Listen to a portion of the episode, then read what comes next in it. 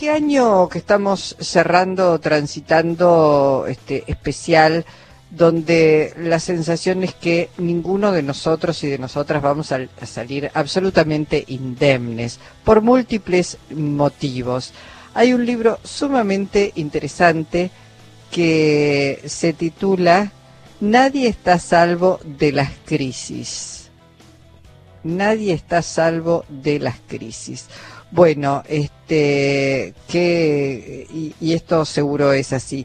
Está en línea Silvia Ventolila, es psiquiatra, especialista en salud mental, en emergencias y en desastres, e integra el equipo regional de respuesta frente a las emergencias sanitarias de la Organización Panamericana de la Salud y la Organización Mundial de la Salud.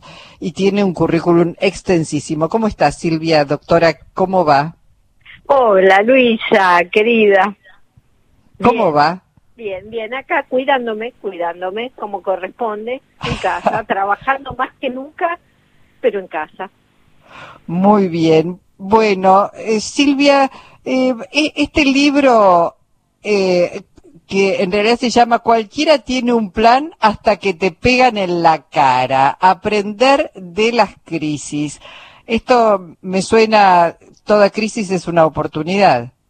Absolutamente, absolutamente. Y estuvo escrito antes de la pandemia. Demoramos un poquito porque no podíamos sacar con Mario Riorda, que, que es el otro autor, politólogo, eh, no podíamos sacar un libro sobre crisis sin hacer algunas menciones respecto a la a la pandemia, pero hace empezamos a escribirlo hace un poco más de dos años, eh, porque queríamos alertar acerca de, de la importancia de gestionar las situaciones de crisis a nivel individual, a nivel familiar, a nivel empresarial, a nivel de los gobiernos, porque si no las crisis son brutales. Entonces, tenemos la posibilidad de gestionarlas para que dejen menos heridas, para, para, para que sean menos brutales. Cuando hablamos, Silvia, de, de, una pandemia, nadie puede escapar a una pandemia. Todos, aunque uno mire para otro lado, estás en el medio de la pandemia, estás inmerso en la pandemia. Exacto. Y, vos sabés que un capítulo se llama Nadie está a salvo, no en relación a la pandemia, sino en relación a las crisis. Las crisis son inherentes a la vida. Estar vivo te expone a vivir situaciones de crisis y en, en este momento la pandemia es como si nos hubiera unido eh, en, en, un coro a, a voces eh, que muestra que nadie está a salvo de las crisis y que nadie se salva solo, porque eh, también lo puso en evidencia la pandemia, ¿no? ¿Cu ¿Cuánto sí. aprendizaje tendríamos que tomar? Sí, sí, sin lugar a dudas. También uno ha visto, Silvia, mucha gente actuar como si no exigi, existiera la pandemia también. Y esto se, se ve ahora un poquito más que antes, porque la verdad es que desde el Ministerio de Salud, desde el Ejecutivo Nacional, todo el tiempo se está diciendo, miren que aunque la vacuna esté más próxima, la pandemia no ha pasado. La vacuna no es solamente garantía de que vamos a salir todos corriendo y que terminó el virus. Y sin embargo, la gente, Mira, eh, Luisa, si uno, sí. Eh, te digo, eh, una reacción esperable frente a las situaciones críticas es tratar de hacer como que nada pasa, ¿no? Eh, por eso hay como, como una frase que, que, con la que nosotros cerramos la contratapa que en las crisis el pacto es no mentirse, porque no mentirse jamás ponemos, ¿no? Así de fuerte, porque ¿qué pasa? Si nosotros hacemos como, como si nada estuviera pasando, en realidad en lugar de nosotros gestionar, comandar algo de la crisis, algo de lo que sí podemos manejar, lo dejamos librado al azar no estamos cerca de terminar esta, situación. La pandemia es lo que se considera un desastre. ¿En qué sentido? Que no es solo una emergencia sanitaria, es algo que a nivel eh, global, no es algo que le pasa a la Argentina, es evidente, eh, impacta en la dimensión de lo económico, de lo social, de lo emocional, eh, de la salud mental. y entonces, pensar que la solución de esto es nada más que una vacuna, nada más ni nada menos, pero no podemos proyectar la solución de esta situación en una vacuna, que además va a ir llegando como diríamos en cuotas, a todo el mundo, porque esto no es algo que nos pasa a, los argentinos y las argentinas.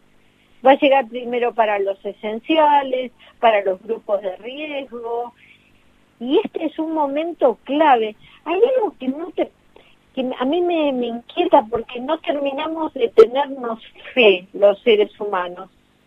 A ver, esta es una crisis en donde nuestra actitud puede cambiar el resultado. Y, y no nos lo creemos. esto es lo más fuerte.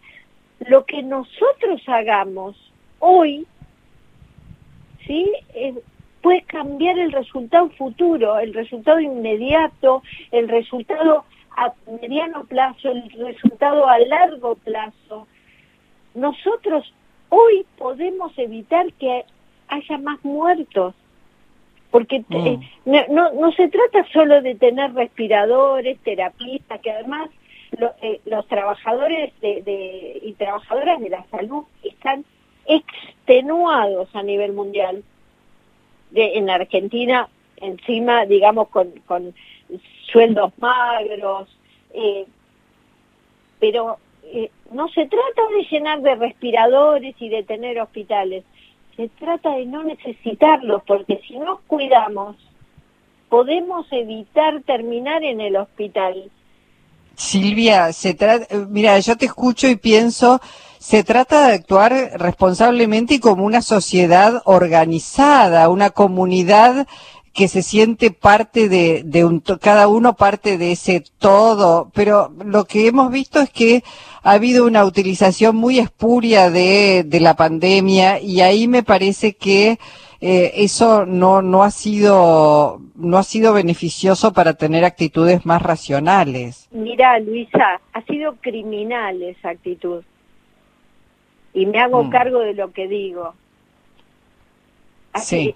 Eh, es, ha sido muy grave. Una utilización de una situación que está dejando un tendal de muertos, un tendal de familias en un estado desolador, un impacto económico terrible, porque si nosotros nos cuidáramos, se podría tener muchos más lugares abiertos trabajando.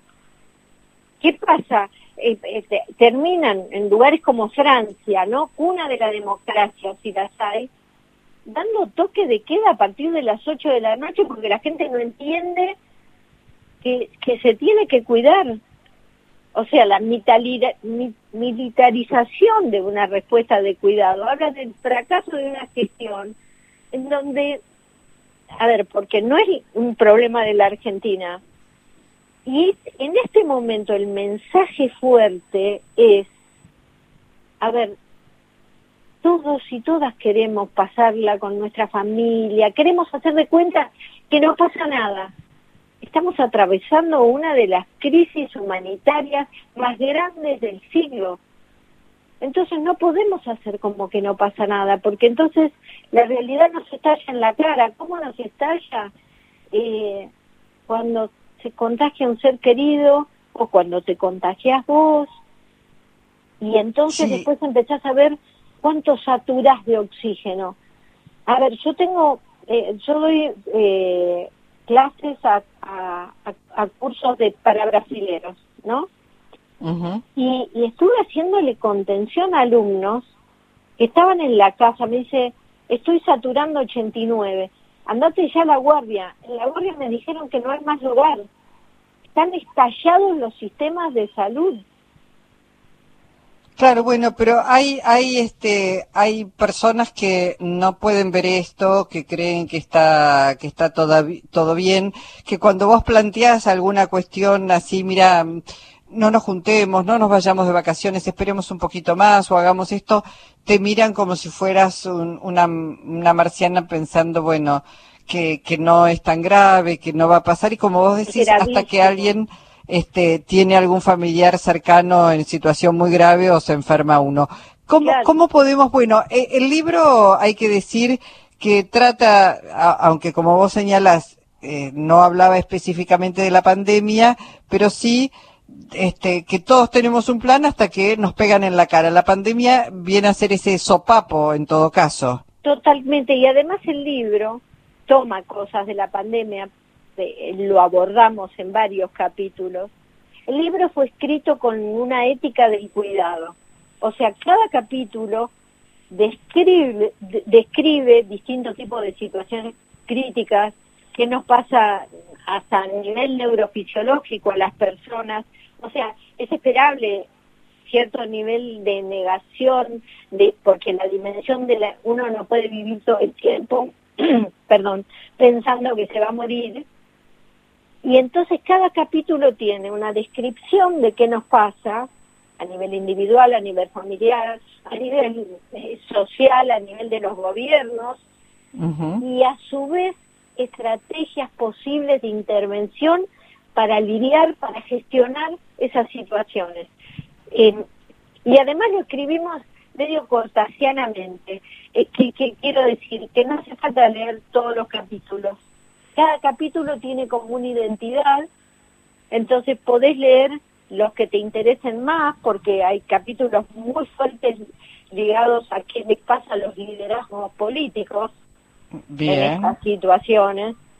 Bueno, lo, lo leeremos, Silvia, lo leeremos en estas vacaciones que ya están cerca, abajo de un árbol, sentada en una reposera seguramente. El libro se llama Cualquiera tiene un plan hasta que te pegan en la cara aprender de las crisis y está editado por Paidós, ¿verdad?